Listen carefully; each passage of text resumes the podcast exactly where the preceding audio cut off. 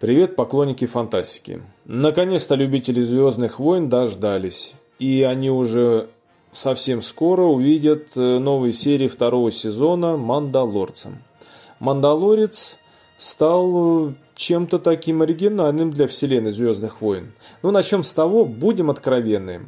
Э, после классической трилогии Лукаса новые «Звездные войны» выглядят как-то противоречиво, и с каждой новой серии они еще более противоречивее, и они все больше разочаровывают поклонников «Звездных войн» и поклонников фантастики. И тут на этой волне появляется сериал, э, созданный по мотивам вселенной «Звездных войн». «Мандалорец» во многом выигрывает у прежних «Звездных войн». И знаете почему? Ну, во-первых, это необычный для «Звездных войн» жанр – Жанр вестерна. Да, «Мандалорец» это классический вестерн, в нем есть все э, жанровые правила. И я бы сказал, что это не первый вестерн в «Звездных войнах». Э, я бы туда отнес Ханса Соло. Но, тем не менее, «Мандалорец» отражает в себе э, жанр вестерна полностью. Это таки космический сказочный вестерн. Во-вторых, «Мандалорец» фокусирует внимание на второстепенных, а то и незнакомых ранее персонажах из «Звездных войн». И в этом он тоже выигрывает. Потому что, как мы видим по последним сериям, отсыл э, главным героям, такая ностальгия по ним ни к чему хорошему в итоге не привели. «Мандалорец», еще раз повторюсь, вестерн. В нем все есть от вестерна. И роуд-муви, и пустынные дороги, молчаливый герой, мало слов и много стрельбы, охота за головами, э, погоня и преследование. То есть, если мы сейчас возьмем Мандалорца и уберем фантастические элементы, то мы получим э, мир Дикого Запада в его чистом виде.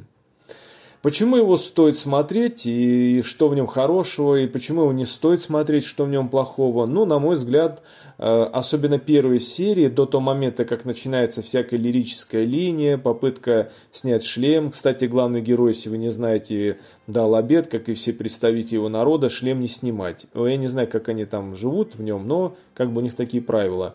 Э, попытка снять этот шлем э, одной красивой вдовы, но все это как-то скатывает в банальщину. Но, но пока еще он выдерживает э, в лучших традициях. И что он еще демонстрирует? Он демонстрирует то, что создатели сериала не стали полностью уходить в компьютерную графику, оставив персонажа Йода, маленького Йода, так его назовем, куклой это кукольный полностью персонаж, но э, что-то от этого есть такое, знаете, вот э, очарование какое-то и какое-то, какая-то естественность, чего, например, не всегда есть в компьютерной графике. Э, фильм именно в этом выигрывает. Выигрывает в том, что это хороший вестерн. Выигрывает в том, что это необычный вестерн. Даже, я бы сказал, роботизированность самого главного героя – мы все понимаем, что это живой человек, но тем не менее он выглядит как какой-то такой робот. Его безликость тоже очень выигрывает, потому что зачастую э, очень много внимания удается каким-то вот лирическим моментам, чрезмерному пафосу, особенно если говорить об э, американской киноиндустрии. И вот эта пафосность, она как-то лишает, она, вернее, становится дополнительным каким-то весом, балластом. Она очень выглядит нагроможденно в сюжете. Я понимаю, что нельзя все сводить к какому-то механизму, делать из него киборга, но, тем не менее, этим очень сильно увлекается в последнее время.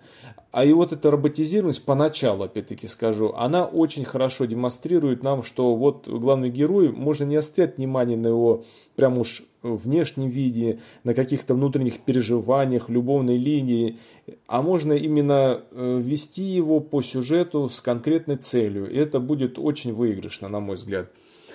Что же такое не нравится в сериале? Ну, он во многом, конечно, с клише своими, но они не портят впечатление. Я бы советовал вам посмотреть, и я бы советовал именно посмотреть э, непревзято и э, видеть в нем не просто какое-то продолжение там очередной Звездных войн, а видеть совершенно другое, нечто новое, увидеть такой хороший космический вестерн.